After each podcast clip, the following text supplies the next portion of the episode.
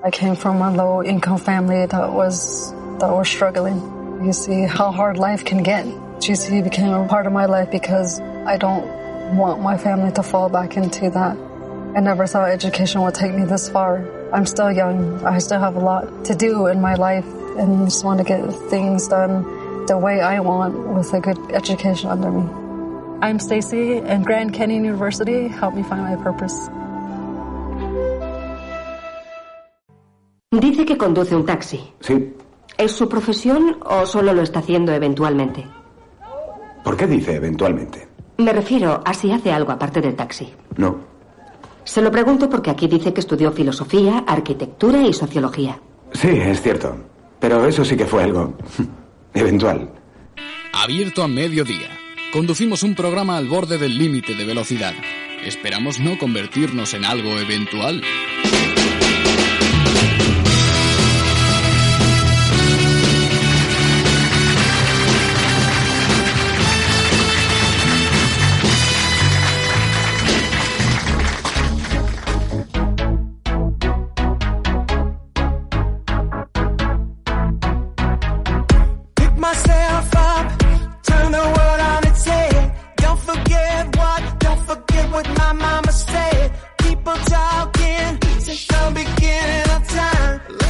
McPhee, muy buenos días. Muy buenos días, Ramón Palomar y compañía. Pues mira, estamos aquí con Silvia, con Sergio, con Moni, con María Ruiz, que se ha venido de Valencia, de Madrid a Valencia a pasar el día. Pero Flani, ¿tú no estabas aquí en Valencia ya, que te escuché el otro día? Lleva unos traslados.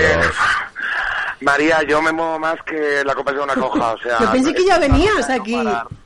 Yo vengo ya fijo la semana que viene, pero estoy hoy terminando la mudanza.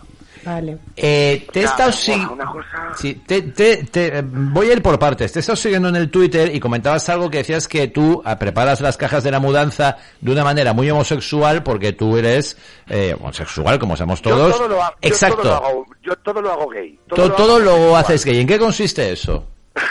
No, bueno, eh, pues vivir la vida gay es no vivir la vida cis heterosexual. Es decir, montar las cajas de una manera, porque yo meto los, los cojines con los cuadros y meto, eh, pues eso, en lugar de, de empapelar los, los cuadros, pues se me ocurre meterlo con los cojines, porque es una forma como que estén más cómodos los cuadros. Por ejemplo, es forma de pensar que no es que, que se sale fuera de la caja y que no es lo típico de lo, de lo que nos han enseñado siempre. Pero no te vengo a contar lo de lo de No, no, ya lo sé. la mudanza, Vienes a contar un caso real que te ha pasado.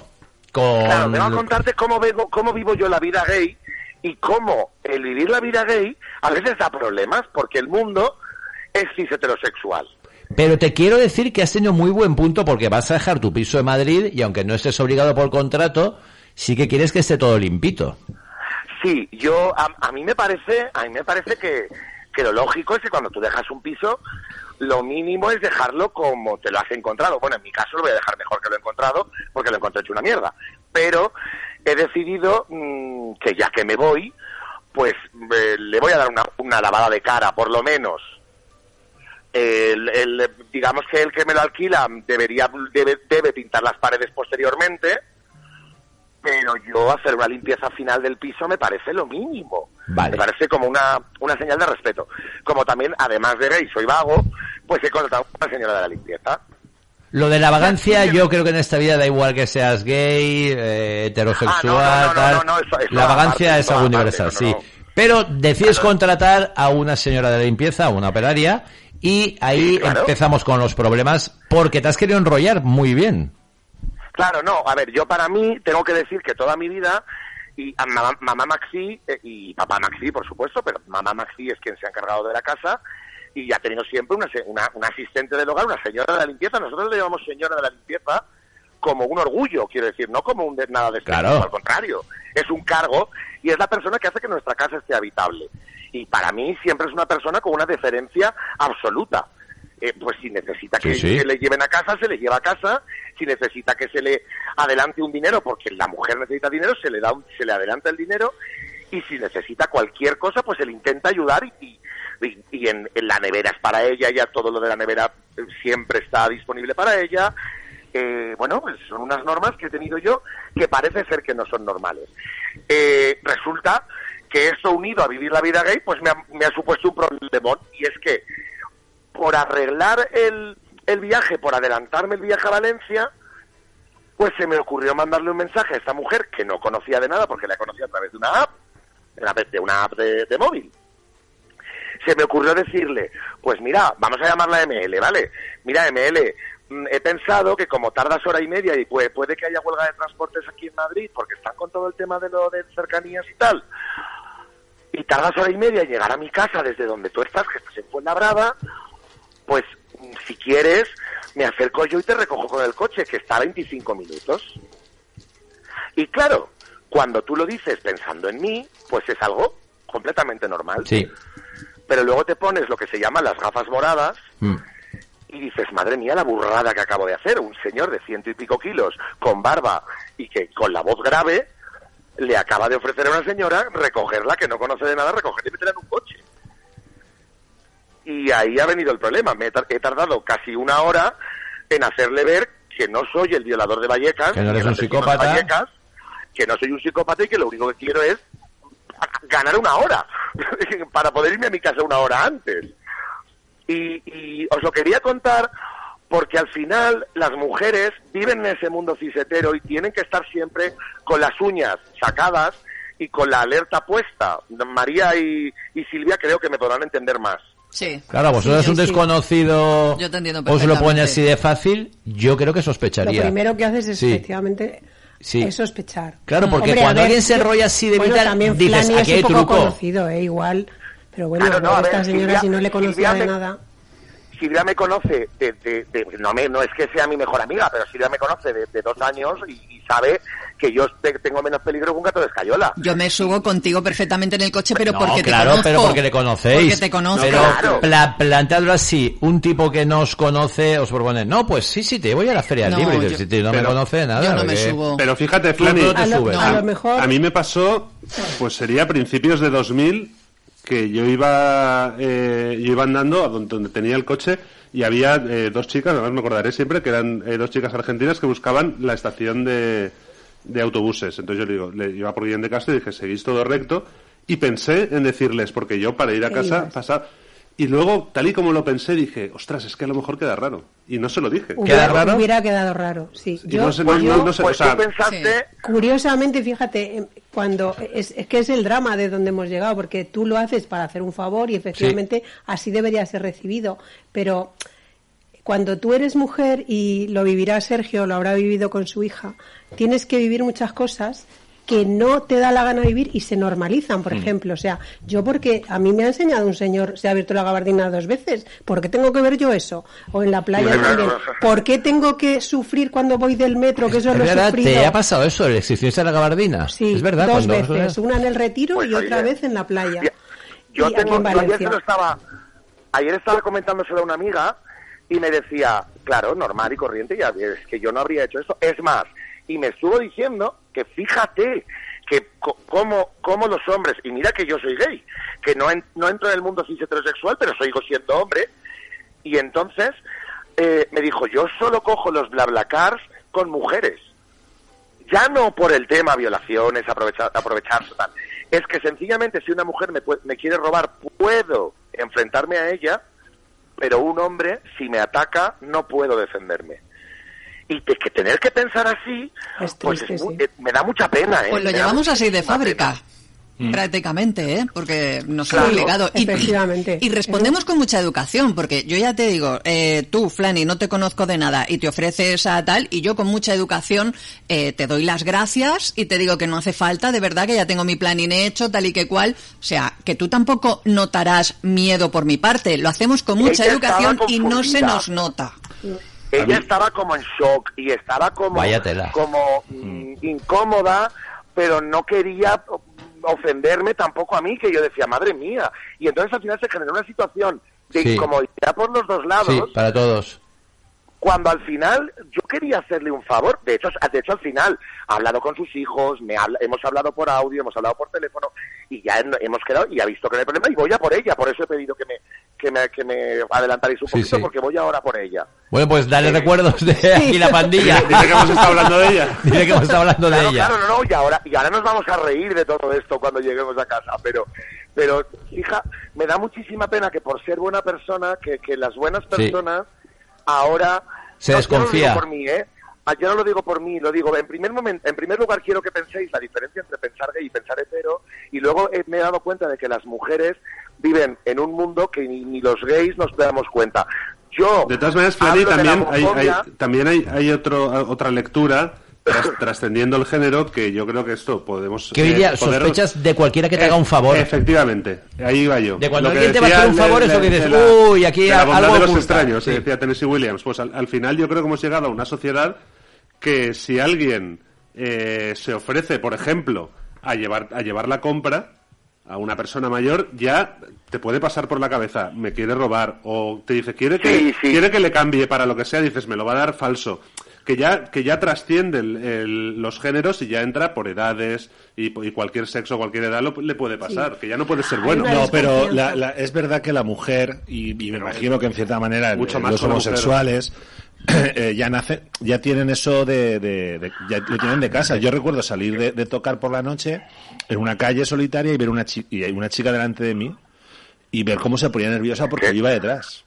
Claro, Sergio. es Yo, que- yo me que cambié de acera porque dije, hostia, tío- estoy, eh, le estoy generando una tensión porque ya no sé. Y me cambié de acera para que viera que no. Pero claro, claro, porque tú ya eres, vas con tú esa eres un pedazo de tío que asustas y realmente eres un bonachón, pero que físicamente eres un tiazo de- de- que no puede una tía contigo. Pero, Claro. pero y es que pensás, el problema, Flani, es que las mujeres hemos vivido muchas situaciones eh, esas noches que tú sola- Sí. solamente por ir de- a casa tienes que soportar que alguien te diga Sí. o soece o cosas sí. soeces Claro. o te agredan. Yo he tenido Terrible, que huir, ¿eh? yo he tenido Sí. que huir corriendo porque un tío yo creía que me perseguía, sabes que a lo mejor no, pero tienes ese miedo metido porque has vivido situaciones tensas en el pasado inmediato y entonces Sí, por eso ostras, gente que, decía que decía Sergio que no tiene ninguna mala intención, pero tú Sí, ya sí. te Pero me mosqueas. refiero, pero me refiero que, que, que ya vas con ese miedo siempre.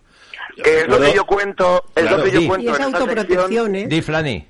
Es lo que yo cuento en esta sección de la homofobia. Yo no puedo Claro. sentir el, el miedo de las mujeres y la homofobia no la puede sentir nadie que no haya sido gay, porque Claro. yo ese miedo de soltar la pluma y que me peguen una hostia como me la han pegado, pegado en el colegio, no la puedes sentir. Claro, Entonces, Sí. me Bueno, he dado en, en- cuenta. en cierta, en cierta manera, Flani, a lo mejor eh, tú conoces, todos conocemos eh, chicos que a lo mejor son un poco más afeminados, que son heterosexuales y sí que lo han vivido. Sí. No, claro, pero pues sí, pero pero normalmente normalmente el afeminado suele ser homosexual en un 95% de los casos me ha pasado a mí. Es decir, en- y a mí me han pegado mucho mucho mucha hostia por ser por ser mariquita. Entonces, y yo he sido el mariquita del colegio desde que tengo seis años, no el mariquita, el maricón del colegio desde que tengo seis años. Entonces, o- eh, hoy me he dado cuenta de que todo lo que hablo de- yo de la homofobia, que lo tengo tan interiorizado y lo tengo tan claro y lo, y lo hablo aquí en esta sección, me di cuenta estos días con esta mujer que, que, que eso mismo lo tienen las mujeres y que es tan innato que aunque vayas de buen rollo y que vayas siendo gay y que lo expliques, pues pues es que incluso incluso siendo gay es que no ti- ti- el miedo ese miedo es inherente. Sí. Y quería contarlo Para porque es una situación educación, educación y educación. por su No educación. No, yo soy yo soy de los de educación por la por la parte de, de la izquierda, es decir, por la parte de los pequeños. Mm. Y también castigo por la parte de los mayores. Y ir acortando, la educación alargándola y el castigo acortándolo. Hasta que lleguemos al punto en el que solo sea educación. Porque ya estén eh, lo- los castigados todos los que sean, Se- los que ya no se puedan educar. se tiene que enseñar porque yo también recuerdo, porque uno no lo sabe si no lo vive. Y yo recuerdo dejar, cuando mi mujer era mi novia, dejarla yo irme y me decían, no, espérate a verme entrar al ascensor, Sí. porque Claro. tengo miedo. Sí. Y claro, yo no, yo no era consciente, Sí, sí. yo la dejaba y me iba. Y claro, A mi hijo, yo le eduqué, cuando ya tenía ya coche y salía con los amigos y tal, le dije, cuando lleves a una amiga a casa, me da lo Sí, mismo sí. que solo sea tu amiga. Te esperas a que entre en el portal Sí. y encienda la luz. Con tus amigos me da lo mismo, pero con las niñas me haces eso. claro, No, pero si no, yo- a mí hasta que yo- no me lo explicó yo no era consciente de eso. Claro. Yo tenía una amiga en la calle Filipina, que vivía en la calle Filipinas, en un edificio que tenías que meterte a la izquierda y hasta que pusieron el- el- un espejo que se veía desde la calle en los ascensores, entraba con ella a, a esperar al ascensor. Dejaba el coche en segunda Hay fila, entraba con ella, porque es que en ese en ese lado se habían dado dos violaciones en ese Mm, portal. sí. Claro. O sea que, bueno, Flani, chicos, que la eso. semana que viene ya estoy Hombre, allí, pero me vale. tengo que ir, que tengo que ir a recoger Venga, al salúdala de nuestra parte, Flani. Hasta luego. De todos vosotros. Chao. Muchas gracias y hasta la semana que viene. Un abrazo. María, de entre las cosas que te fijaste cuando viniste a Valencia a instalarte, hay una que siempre me ha hecho, y luego si quieres nos cuentas más, cantidad de gracia, y es esa tendencia, yo, yo no sé si llamará mediterránea o algo que es que te encuentras con alguien, te cruzas de, ¡eh, que vamos a comer! ¡Sí, que vamos a comer! Y luego nunca quedas. Es algo que te chocaba una barbaridad. Me chocó, me chocó porque me Que acuerdo es verdad que aquí siempre estamos quedando, pero que- nunca que quedamos. luego nunca quedas. Sí. Y yo decía, claro, yo, claro, pues yo hacía lo mismo. Bueno, venga, va, quedamos a tomar un café. Y yo a lo mejor llamaba o, o esperaba un tiempo razonable y digo...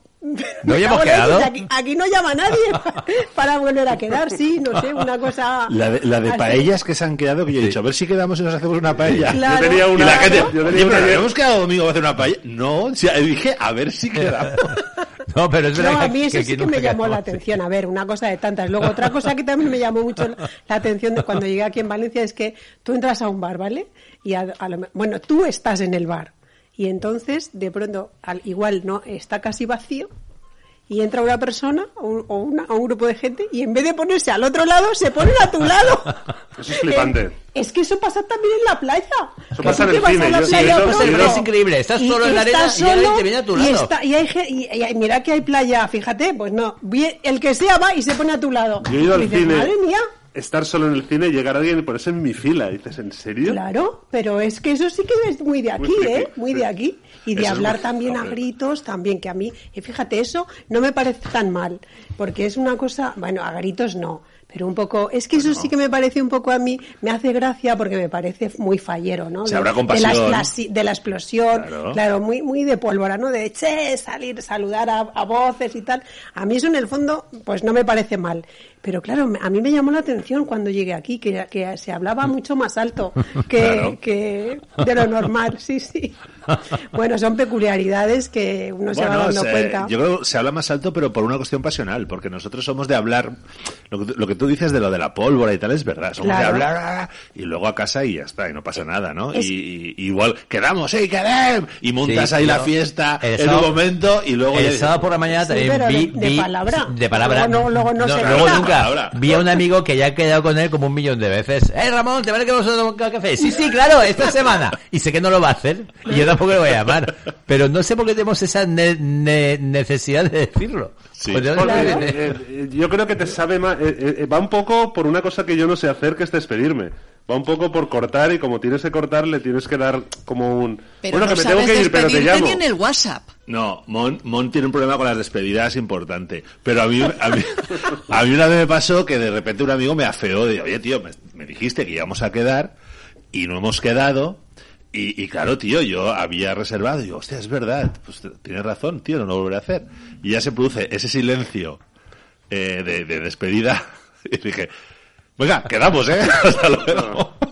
Porque- no, pero es que tienes que acabar así. Es que- bueno, a ver si quedamos, adiós. Sí, una manera esto de, acabar. De acabar, eso porque sí. somos muy bien queda, no lo sé. Eh, Yo tampoco. Y así creemos que quedamos muy bien. Sí, quedaremos, ¿eh? Quedamos seguros, Claro. sí, sí. No, yo creo que es un Tenemos poco que la vernos, cosa, ¿no? la- lo que yo digo, el- la cosa expansiva, ¿no? Que, o sea, yo hablo, veo, ¿vale?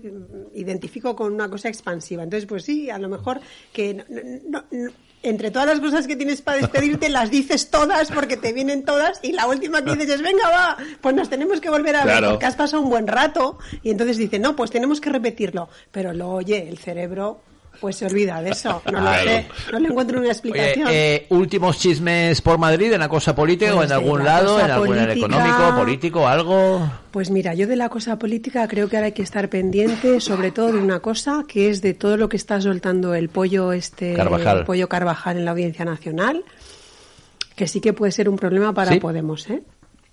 ¿Puede ser un problema para Podemos? Puede ser un problema para Podemos. ¿Sabes por qué? Porque está soltando. A ver, el problema del pollo Carvajal es que ha pedido Estados Unidos su extradición. De hecho, la, Policía Española y la Guardia Civil montó el operativo de detención con información de la DEA que es el que quiere a- al pollo Carvajal, porque está perseguido en Estados Unidos por narcotráfico, claro. Estados Unidos le tiene muchísimas ganas porque hizo enormes eh, operativos de entrar coca en Estados Unidos y claro, ya sabéis cómo está el asunto ese allí. Y este era jefe de los servicios secretos de Venezuela. Sí, sí, sí. Fue, O sea que- jefe, fue jefe de los servicios secretos. ser un menda o de cuidado. segundo, no recuerdo bien. El caso es que tiene ¿Pero de qué- de qué documentación de, todo, de Venezuela. Pero de, de, De Maduro. de, Maduro. de Chávez sobre de todo, Chávez. de. Chávez sobre todo y un poco con Maduro, porque él sobre todo tiene documentación de Chávez, que de hecho la documentación que presentó el jueves en la Audiencia Nacional son contratos eh, de Hugo Chávez con la letra de Hugo Chávez eh, eh, para la para la Fundación CEC, CEPS. CEPS, que por cierto estaba radicada aquí en Valencia sí. durante un tiempo. Y por valor nada más y nada menos que de cerca de 6 millones de dólares, ¿eh? en distintos pagos. Y iban todos a, a, la- a esa fundación y, y- y- y ponía los nombres de Monedero, Pablo Iglesias y un tercero que ahora no recuerdo, otro cargo de Podemos en, entonces.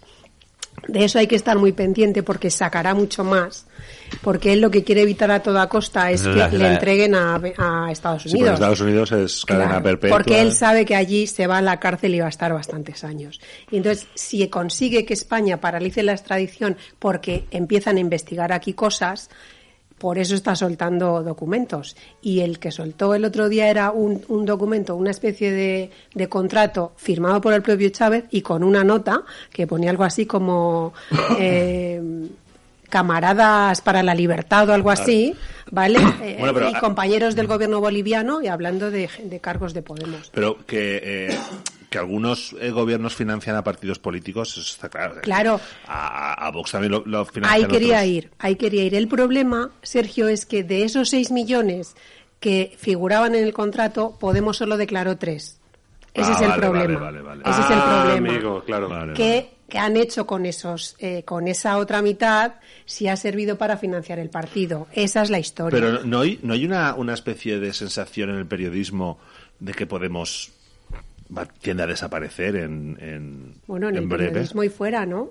No creo yo, ¿no? bueno, ¿Te ya, pero lo digo porque vosotros tendréis otro pálpito, ¿no? Que no, yo creo que es que, que tiende a desaparecer. Yo pienso eso, siempre lo he dicho. Y, O se en quedará las como Izquierda tertulias- Unida. En las tertulias siempre he defendido que yo a Podemos y a Vox le veo un recorrido corto. corto. Entiéndase corto, que no significa a lo mejor dos años No, ni no, tres. puede ser 10, A lo 20. mejor, esperemos que. yo espero, bueno, que, espero que no sea tanto. Ciudadanos ya se Bueno, está merendando el PP, está empezando a captar la porque peña. adolece de una Sí. falta, o sea, total Sí. de ideología y eso es lo que le ha, Bueno, creo yo, fue- que le ha una perdido. Qué bonito. Pero Ciudadanos es que ese, él, él tuvo el gran error y se le fue toda la materia gris que tenía Ciudadanos, toda la, la intelectualidad que se le, se, le, se le fue. Eso y que no tenía ideología, Sergio, Claro. pienso yo, porque si tú votas cuando Pero algo hoy te en día llena. la, la ideología es importante. Yo creo que sí, partido hoy político. día todavía. Sí, sí. Hay gente que sigue votando al PSOE, aunque, aunque no está de acuerdo con lo que hace el PSOE, y, y vota por tener el corazón socialista. O gente ah, más de derechas, o sea, gente de derechas o de centro de derecha, que haga lo que, haga la derecha, va, siempre irá a votar. siempre va a votar al de hecho, PP. esa es la desgracia de España y en eso se nota que somos una democracia joven.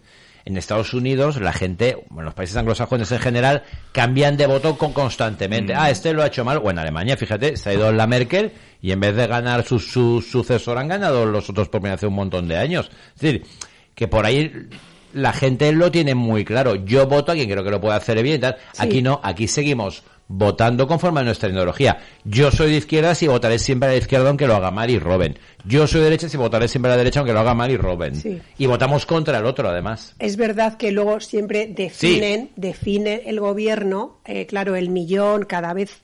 Siempre se Sí, habla el de un millón este millón que va de y viene, indecisos. sí. Sí. Pero yo pienso que hay cada vez más indecisos, ¿no? Ya igual ya se acerca al millón y medio, algo así. Lo que pasa es que hay más opciones, con lo cual el lío ya está montado. Claro, Pero la pues por gente- eso, al- por eso, claro, aun, aun con el millón y medio, por eso ni PSOE ni PP Pueden consiguen gobernar. mayoría absoluta. Claro. Siempre se van a tener que apoyar o en Podemos o en Vox. Ojo, en dos, en las próximas dos, dos legislaturas, tres, yo espero y tengo confianza en que este ciclo que tenemos ahora mismo de frentismo total, de no colaborar, de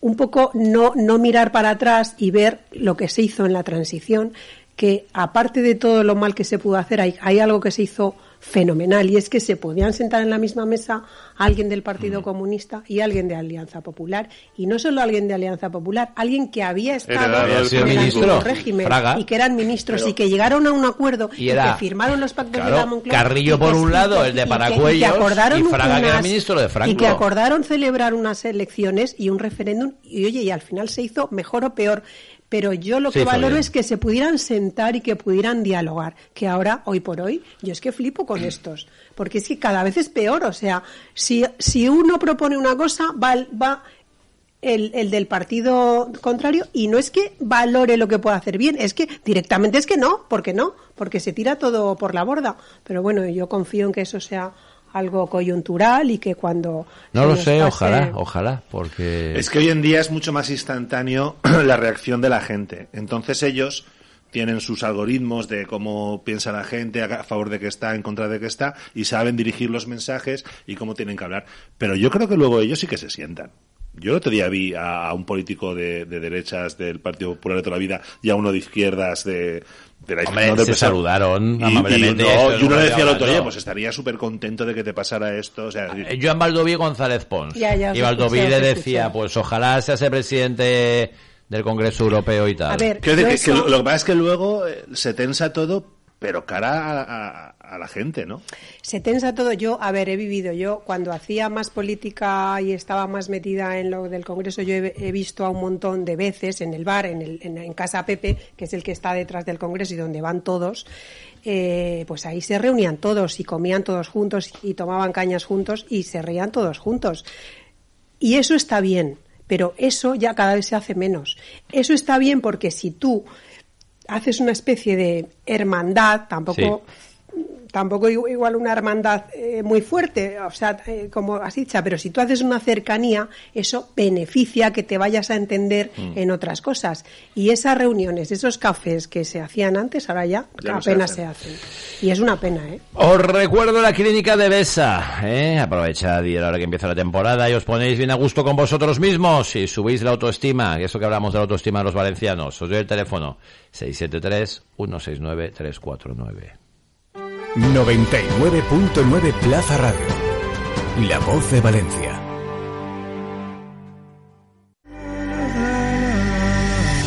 Te lo mereces. Te lo mereces. Sí, te lo mereces. Te mereces un premio, un regalo, un autorregalo, una alegría, un subidón, subidón, subidón. El pelo volverá a tu vida gracias a la Clínica de Besa, la clínica de referencia en materia capilar. Clínica de Besa, teléfono 673 169349. Atención, trabajador, empresario, sociedad o autónomo. La ley que regula el estado de alarma ordena que has de ser indemnizado.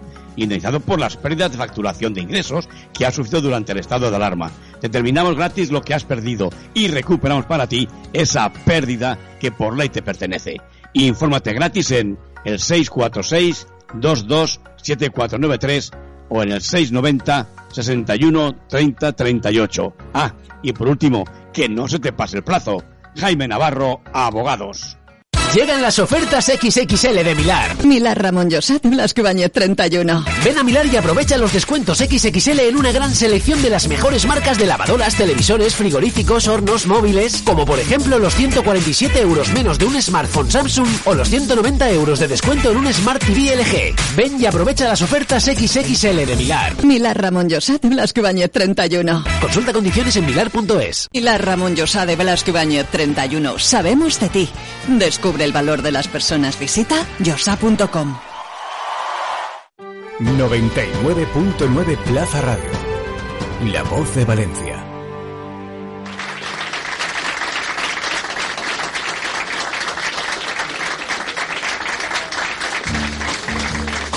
Manu Badenes, ¿qué tal estás? ¿Qué está pasando ahí? ¿Qué está pasando, por favor? Pues mira, tenemos aquí a María, tenemos a Mon, tenemos a Silvia, tenemos a Sergio y aquí un servidor. Muy bien, muy bien. María ha venido de. Madrid hoy a Valencia a pasar el día encantada de la vida, reencontrarse con Valencia. Manu. ¿Tú dónde estás? ¿Todavía En- en Los por, por Ángeles. los nuevos, por los Estados Unidos? Comiéndome porquería que debe estar Oye, pero, el pero pobre. ¿por qué lo has preguntado así de esa manera? ¿Qué está pasando ahí? Pero como Pero en Valencia, judicializando, dices. o sea, En el, España. el estudio... Aquí en el estudio. ¿Me, me estáis preguntando a mí? Sí. Que si, estoy- que, que, que, que- que si he preguntado eso, yo decís. Sí. que ¿Por qué lo he preguntado? Sí. Ah, bueno, porque estáis de puente, joder, porque aquí no nos Ah. enteramos de nada. Ten en cuenta que aquí, Aquí- nosotros vivimos en otra, en otra, en otra realidad. De Pues eso puente que es la no. hispanidad, ¿eh? Ahí No, igual sí. algo se diría. Nosotros hemos venido aquí a la radio, Manu. Puente. Bueno, la mayor parte de la gente hace puente, pero nosotros no. Ya, no, no, no. Aquí está el de Halloween ya, no te quiero ¿Ya? ni contar. Es una cosa curiosísima, porque la fiesta de Halloween la celebran, como bien sabéis, con unas ganas enormes y están todos ya preparados para disfrazarse y pintarse la cara y tal, pero luego lo que es el día uno no tienen vacaciones. Los americanos no se, co- no se autoconceden vacaciones así tan fácilmente como tú te crees, más allá del 4 de julio y algunas cosas. Bueno, en la acción de gracias, ¿no? Sí, sí, bueno, Thanksgiving que está, eso sí que está a la vuelta de la esquina. Claro. Creo que es el tercer Jueves. jueves de Noviembre. noviembre. Pues perfectamente, sí. Bueno, es- eso ya lo están, pero ellos lo que quieren es disfrazarse, pintarse y tal. Y entonces ves, por ejemplo, ya en lo que son las entradas de las casas, de, las- los jardines, pues los, los jardines acondicionados, pues por ejemplo ayer paseando me encontré una carroza de muertos conducida por un esqueleto y un caballo también como un esqueleto y tal, eh, que llamaba muchísimo la atención. Pero luego había otro jardín que me quedé acojonado porque se, me- se te olvida, ¿no? Tú ves eso y dices, mira qué mono, esto es para Halloween. Sigues andando y al cabo de, una hora, de repente me encuentro un jardín con muñecas eh, rotas, sanguinolentas, eh, colgadas del árbol, como si las hubieran, eh, con fetos dentro de botes de cristal ahí colocados y tal. Entra bajo tu propio riesgo y digo, que yo pienso, pero ¿dónde está la gracia de esto, tío? Pero quizá esa pasión por disfrazarse, que aquí ha llegado también, porque Halloween bueno. aquí se celebra una barbaridad, ¿eso responde a la infantilización de la sociedad? Que siempre se ha hecho que, que, que, que el mundo anglo tiene ese lado infantil y sin complejos, que, que un señor americano que va de turismo lleva un pantalón a cuadros horroroso, calcetines con la chancla, etcétera, etcétera, que les da todo igual porque son muy prácticos. Y yo no sé si esa pasión por el disfraz responde a la infantilización, que naturalmente lo han traído aquí. Aquí tú empiezas con los parques de atracciones, que no había, empiezan a ir, que realmente son los padres Los que quieren ir a parque de atracciones. Y son los padres los que le ponen ilusión para disfrazar a los hijos de Halloween, y luego todo el mundo se empieza a disfrazar de Halloween porque primero hay que te dan un Claro, chupito porque- gratis en tal sitio, que y, no, porque lo- y porque los papás están en- encantados de que de poner a su hijo de Yoda y enseñárselo a todo el mundo. Eh, y los, Jedi, y de los Jedi. papás de, tras- de, de, de, de De vestirse Jedi, de, claro. de Darth Vader. Pero aquí, claro, aquí claro, no teníamos ya, no tenemos carnavales, carnes toltes. Y monos y cristianos y fallas y de No, todo. no, me refiero para disfrazarnos. Para No, disfraz, ah, pero aquí siempre compramos cualquier fiesta que llegue. O sea, como si nosotros hemos ba- bastantes, Sí. aquí viene una, pues la compra también. Y me tiro el rollo. Y aparte, aquellos dicen trick or treat, que es el, el Truco. Y aquí todos lo traducimos truco o trato. Que dice, pues no es novio. O sea, allí juegan con que se parecen las palabras, aquí es una tontería. Oye, ¿has seguido conociendo gente, Manu? ¿O como eres hispano, nadie quiere ser amigo tuyo? no, no, sí, sí que he conocido mucha gente. La verdad es que van pasando los días y sí que vas haciéndote al final una cierta comunidad, ¿no? He encontrado gente muy, muy curiosa. Bueno, antes de decir eso, sí que os quería comentar que sí que tiene sentido también que aquí haya todo el tema del Día de los Muertos por la cercanía que hay con México. Eso sí que es otro concepto de fiesta Sí. y sí que lo encuentro Sí, es mucho más chulo. desde una perspectiva muchísimo más interesante, Sí, ¿no? Es Como menos ellos infantiloide, viven- sí. Claro, como ellos viven el, el, el- concepto de, de los muertos y cómo celebran. Eso es otra cosa, es otro rollo. Pero bueno, está muy mezclado porque aquí al final, como tú bien dices, los hispanos mm, pueblan la ciudad y, sí que es verdad. Me decías que has, conocido gente y tal. Pues sí, tío, he conocido gente interesante. Actores, actrices, gente que está... bailarines. De repente estás en un sitio, en la calle y... en un- pues por ejemplo, una cosa muy curiosa es que el otro día una fiesta organizada en un mall, en un centro comercial, por la inauguración de un garito, que ellos ya sabéis que no son de regalar nada, aquí nadie regala nada, pero ese día estaba, todos los canapés salieron gratis, toda la bebida, es una cosa curiosísima porque estaba petado de todas las bebidas que te puedas imaginar, de vino, pero no de cerveza, no dan cerveza, tío, yo estaba desesperado y digo, por favor, intentando negociar con las camareras y tal, pero mira, he conocido una, una, por ejemplo, ayer mismo, sin ir más lejos, conocí una antigua vedette, una, como si fuera una diva ya de sus 60 y largos, que hasta podría decir a lo mejor 67, 68, se llama Tonya Moon, Tania Moon, y esta persona, tío, eh, que está muy relacionada con la comedia y que, en fin, voy a tener la oportunidad de ir con ella al Comedy Store a, a, a, a- a que me enseñe los pasadizos que hay por debajo de los establecimientos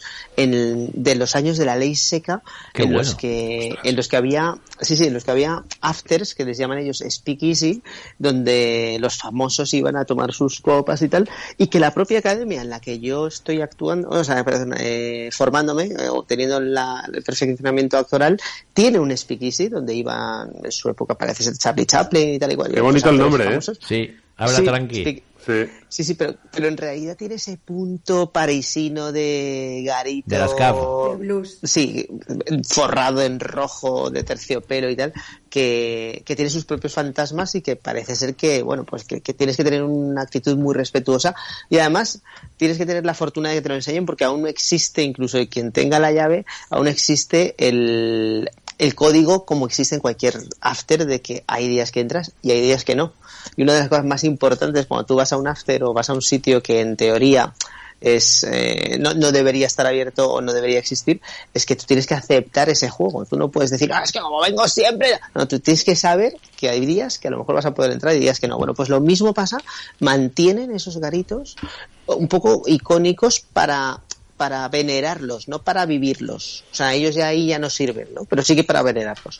Bueno, pues eh, con- conocí a esta chica, esta mujer, que, que bueno, que tendríais que verla porque es la, la físicamente, además tiene una belleza eh, asiática porque tiene bastantes asiáticos y entonces parecería que está operada, pero no es tanto así como que sus propios rasgos son muy llamativos y una manera muy especial. Y esta persona estuvo trabajando durante muchos años con, con Larry Flynn, Hombre, por ejemplo, también. O sea, decirte que, que es que aquí, es que aquí Claro. cualquiera, cualquiera ha hecho algo, ¿sabes? Claro. Eh, Cuando os comenté, por ejemplo, el otro día que mi Larry Flint era el de la revista Hustler y el de la película que lo encarna Woody Woody Harrelson. Harrelson. ¿Cómo se llama la peli? El escándalo, El de, escándalo de escándalo de Larry Flint. Muy bien, veo que os acordáis.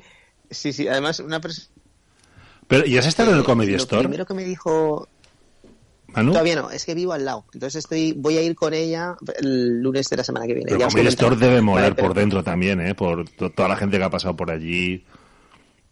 Claro, es que sabes lo que me pasa a mí, que lo venero tanto que tampoco quiero ir a cualquier cosa, o sea, que evidentemente cualquier oportunidad es buena. Comedy Store, digamos que es el garito donde nace la comedia prácticamente o donde... Donde, donde el stand-up, don- por donde han pasado todos los del stand-up, que incluso ahora pres- han presentado programas de televisión, casi todos en los 70, eh, nacieron allí. Y era un sitio donde estaban constantemente eh, cómicos haciendo stand-up. Constantemente. Entonces tú pagabas y veías. Sí, vamos, pero para que gente es un garito muy mítico. Muy mítico, Donde como el whisky, el whisky, el, el whisky a ¿no? También está allí en Los Ángeles. No sé si ha sido o si está todavía abierto. Está, mira, ahí está el de Lag Factory, que está muy cerca de Comedy Store, están los dos en Sunset Boulevard, vivo yo entre los dos, o sea que me vienen los dos más o menos, bueno, de hecho el de Lag Factory me viene, está, caminando son dos minutos desde donde estoy, ¿no? Pero que primero quería ir al Comedy Store y luego estaba The Ice House, donde precisamente Tony Moon también había gestionado mucho y donde también han pasado todos los, los, los famosos cómicos. cómicos o famosos comunicadores, ¿no?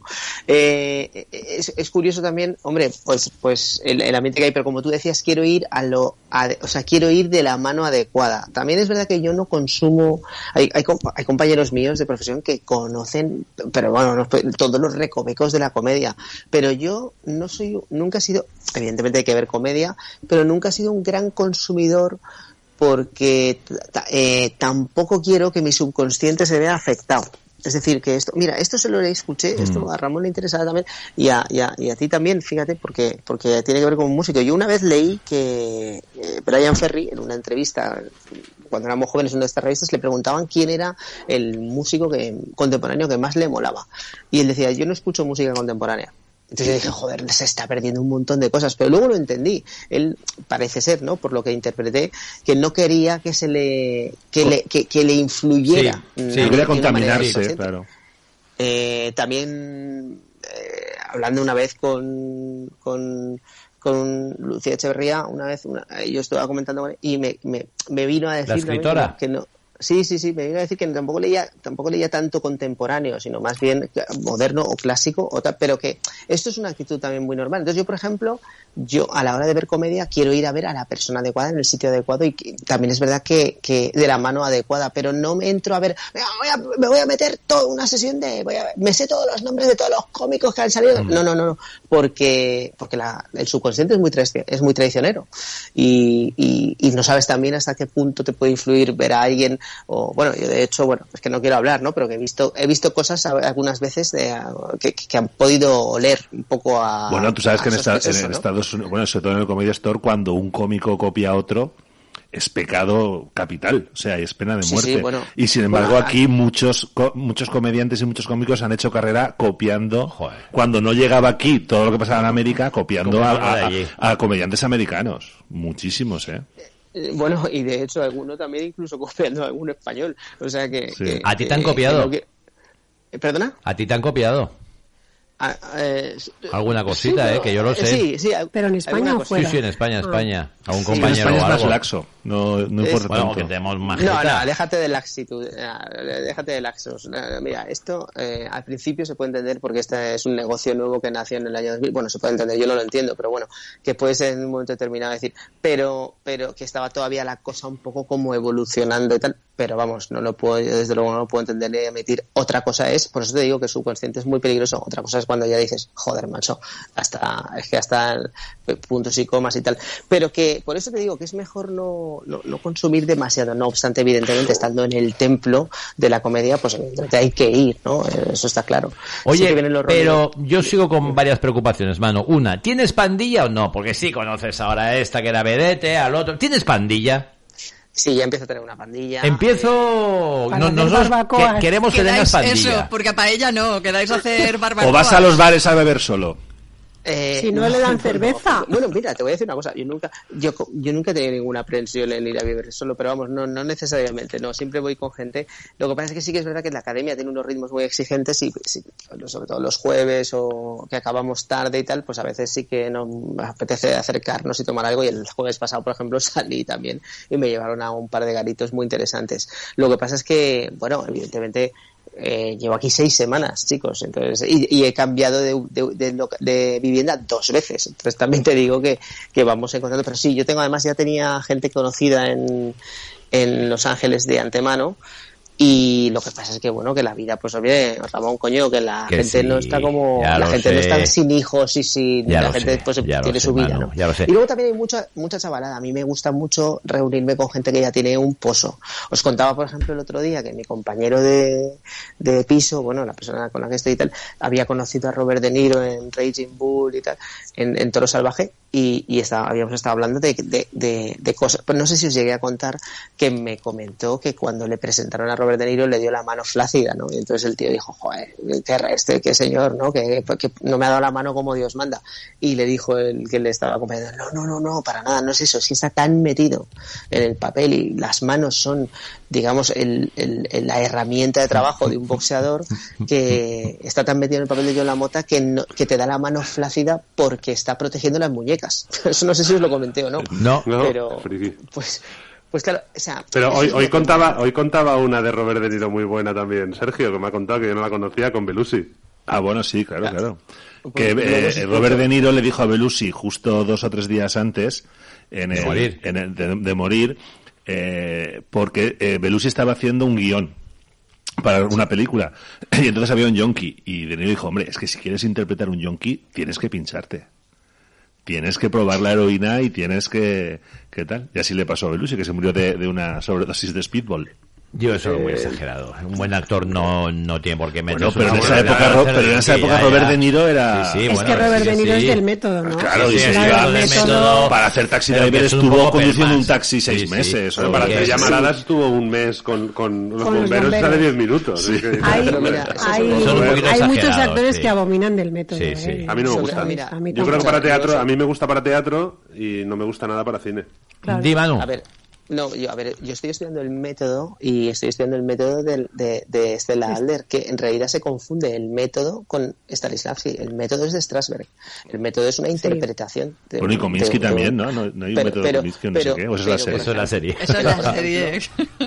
por ejemplo, Adler eh, lo que te inculca es todo lo contrario. Es como, como actor tú no vas a haber vivido el 99% de las experiencias que tu personaje que está en situaciones de luz-luz, eh, situaciones de pérdida-pérdida o situaciones de, de vida o muerte ha vivido. Entonces tú lo que tienes que hacer es llegar a la emoción, pero a través de la imaginación. Por eso estoy en esta academia. Y, están, y, y bueno, de aquí han salido gente muy importante. Bueno, entre, eh, eh, os haré la lista ya. La semana que viene os llevaré la lista de toda Vale. la gente que Oye, ha- Manu, ¿y alguien te ha dicho ya, ¿te pareces a Billy Crystal? Eh, Es que se parece. no, Ya que estás en. Los Ángeles. Oye, que es verdad, ¿eh? No me lo han dicho, pero hace muchos años que me lo han dicho. Pero juega eso un poco a ver si tal. Y tengo otra pregunta de esas que me gustan. ¿Qué estás comiendo, Manu? Te voy a preguntar todas las semanas. ¿Qué estás Qué- comiendo? Qué hambre, te- qué hambre tengo, tío. Mira, bueno, ¿Porquería? O sea, para que veas, no, bueno, de hecho estaba ya en, eh, los primeros días de adaptación y tal, eh, de repente me di cuenta de que estaba por debajo de mi peso y vosotros sabéis que estoy, estoy canijo. Sí. O sea que llegó un momento en que dije, macho, tengo que comer. O sea, anoche me hice un estofado, yo un estofado. Yo, yo, yo no he hecho un estofado en mi pajonera vida, pero dije, vamos, voy a hacer un estofado de patata, zanahoria y carne porque porque necesito comer.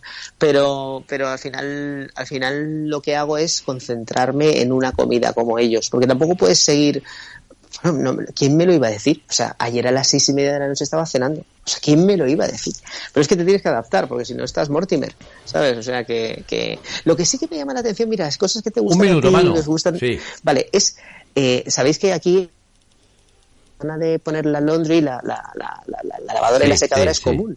Sí. Bueno, pues ahí, como vivimos en la época del pagar con Apple y con las tarjetas y tal, eh, vivimos una carencia de, cuart de de, monedas de 25 centavos, que son necesarias. Son 175 para echar la lavadora y 125, mm, un dólar 25 para, para secar. Bueno, pues eh, hay tortas por conseguir las monedas, porque claro, no hay dinero en la calle, pero máquinas siguen necesitando chuparlas, Ent- en buen sentido. Entonces, quiere decir que, que- que tenemos un problema de- de- bueno, hay un problema de, de- de dinero, de cash, de, de monedas, de pequeñas monedas para poder poner la lavadora.